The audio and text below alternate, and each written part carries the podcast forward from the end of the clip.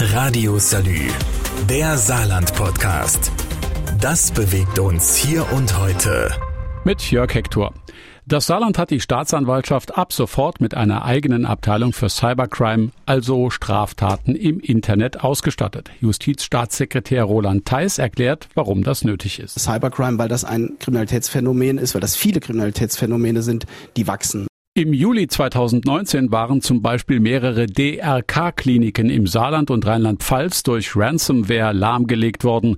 Das komplette Netzwerk der Trägergesellschaft war mit einem Virus verschlüsselt. Nix ging mehr. Die IT war down. Elf Kliniken und vier Altenheime mussten auf Papier und Bleistift zurückgreifen.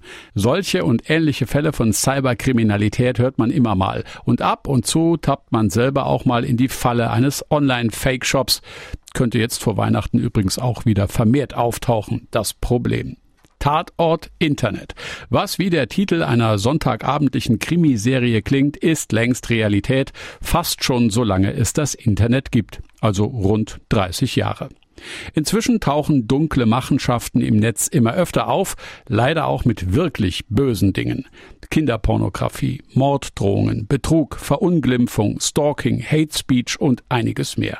Die Justiz setzt dem das Netzwerkdurchsetzungsgesetz entgegen. Das wird ab Februar nochmals nachgeschärft, erklärt Justizstaatssekretär Roland Theis. Eine ganz zentrale Neuerung, die wir zum 1. Februar 2022 haben werden, ist die Meldepflicht. Also wenn ein soziales Netzwerk sieht, da ist was, das ist nicht ganz koscher, dann muss es das nicht nur löschen, sondern dann muss es auch das, den Ermittlungsbehörden Behörden melden. Wir gehen davon aus, dass das im Saarland ein äh, vierstelliger Betrag an Meldungen pro Jahr mit sich bringt. Und was angezeigt ist, das soll auch verfolgt werden.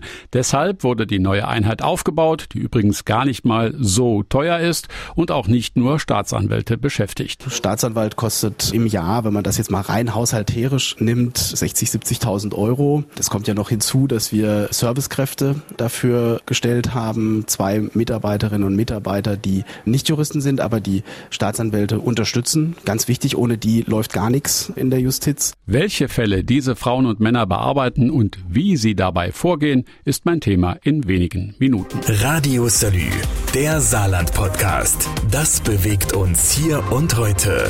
Täglich neu. Mit Jörg Hector. Im Saarland hat eine neue Abteilung für Cybercrime bei der Staatsanwaltschaft ihre Arbeit aufgenommen. Hintergrund ist die steigende Zahl von Straftaten im Netz.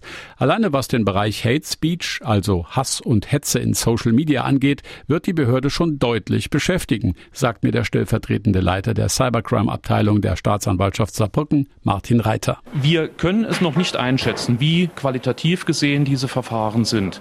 Das kann von höchst unterschwelliger Kriminalität bis zu höchstschwelliger Kriminalität gehen mit schweren gesellschaftlichen Folgen. Das ist ungeheuer schwer abzuschätzen und wir werden sehen, wie es umfangmäßig passiert und eben wie es auch von Intensität passiert. Gerechnet wird jährlich mit einer vierstelligen Zahl an Anzeigen und Meldungen zu Hass und Hetze. Aber die Cybercrime-Abteilung muss natürlich auch Dinge überprüfen, die augenscheinlich schwerstkriminell sind, tatsächlich aber halb so wild. So muss man gerade beim Thema Kinderpornografie leider genauer hinschauen, denn nicht jeder Fall hat einen ernsthaften Hintergrund.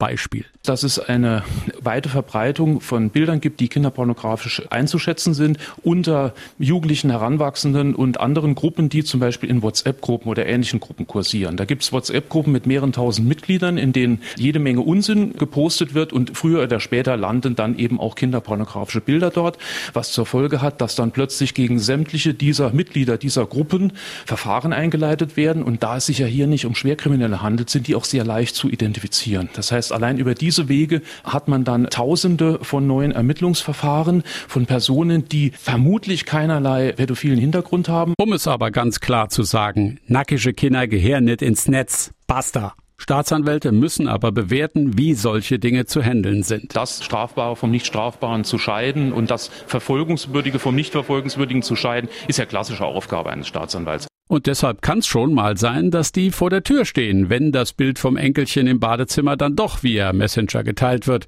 Denn dabei gibt's, je nach Plattform, viele, die mitgucken, ohne dass man das so wollte. Deshalb rät Staatsanwalt Reiter, wenn man zum Beispiel auf seinem eigenen Telefon oder auf dem Telefon seiner Kinder kinderpornografisches Material oder sonstiges strafbares Material entdeckt, sollte man sofort zur Polizei bringen, auch auf die Gefahr hin, dass das Handy dann sichergestellt wird. Denn die Wahrscheinlichkeit, dass gerade so jemand, vielleicht das eigene Kind, früher oder später Besuch von der Polizei im Rahmen einer Durchsuchung bekommt, ist so extrem hoch und dann ist man eben in einer ganz schlechten Lage. Und diese schlechte Lage muss man gar nicht mal selbst verursacht haben. Was einem im Netz alles passieren kann und warum man schneller im Visier der Ermittler ist, als man sich das vorstellt, das berichte ich gleich. Radio Salü, der Saarland-Podcast. Das bewegt uns hier und heute. Täglich neu mit Jörg Hector. Eine Cybercrime-Einheit der Staatsanwaltschaft Saarbrücken ist seit heute offiziell im Dienst. Die Spezialisten verfolgen Wirtschaftskriminalität, Kinderpornografie, organisierte Kriminalität, Hasskriminalität und allgemeine Straftaten im World Wide Web. Die Informationen darüber bekommen Sie entweder von der Cybercrime-Abteilung des Landespolizeipräsidiums, von Geschädigten oder Sie bekommen selber Wind von Straftaten, etwa während der Ermittlungsarbeit.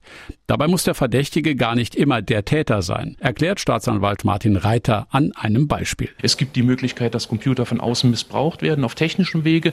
Äh, die Fälle haben wir auch schon gehabt. Konkret einen Fall, wo einer Frau Kinderpornografie auf den Computer gespielt wurde von einer Person, die Interesse an ihr hatte und die sie, die sie abgewiesen hatte, der aber ihren Computer repariert hat und deswegen über ein Remote-Software eben Zugriff auf ihren Computer hatte. Solche Fälle gibt es auch. Also wenn man die Daten dort findet, ist das Verfahren noch nicht am Ende. Und die Scherereien sind gewaltig und wirken vermutlich auch nach, selbst wenn die Ermittlungen eingestellt wurden.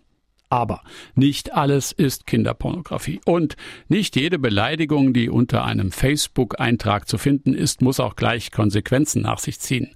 Früher auf dem Schulhof war das auch nicht so. Aber Konsequenzen sind natürlich möglich. Über zu wenig Arbeit wird sich die neue Abteilung jedenfalls nicht beschweren können, weiß Justizstaatssekretär Roland Theis. Die Digitalisierung unserer gesamten Gesellschaft ist ja so im Fluss, dass wir ja heute nicht wissen, wo wir in zehn Jahren stehen. Deshalb kommen wir gar nicht drum rum, zu versuchen, da auch Schritt zu halten mit technischen Entwicklungen auf der einen Seite, aber auch eben mit der Entwicklung von Kriminalitätsphänomenen. Also das bleibt Daueraufgabe und wird, weil es darum geht, den Rechtsfrieden eben im digitalen Miteinander zu bewahren, eine zusätzliche Aufgabe, für die wir auch zusätzliche Mittel brauchen. Und der Staatsanwalt ist sich darüber im Klaren, dass er Strafverfolgung und nicht Strafvereitelung betreibt. Wer Strafverfolgung in der Vorstellung betreibt, er könne strafbare Handlungen austreiben, der hat seinen Beruf verfehlt. Da bleibt nur der Cybercrime Unit der Staatsanwaltschaft zu wünschen, dass sie immer Netz haben und den Bösewichten dort irgendwann doch mal den entscheidenden Klick voraus sind. Radio Salü, der Saarland-Podcast. Jeden Tag neu, auch auf salü.de und überall, wo es Podcasts gibt.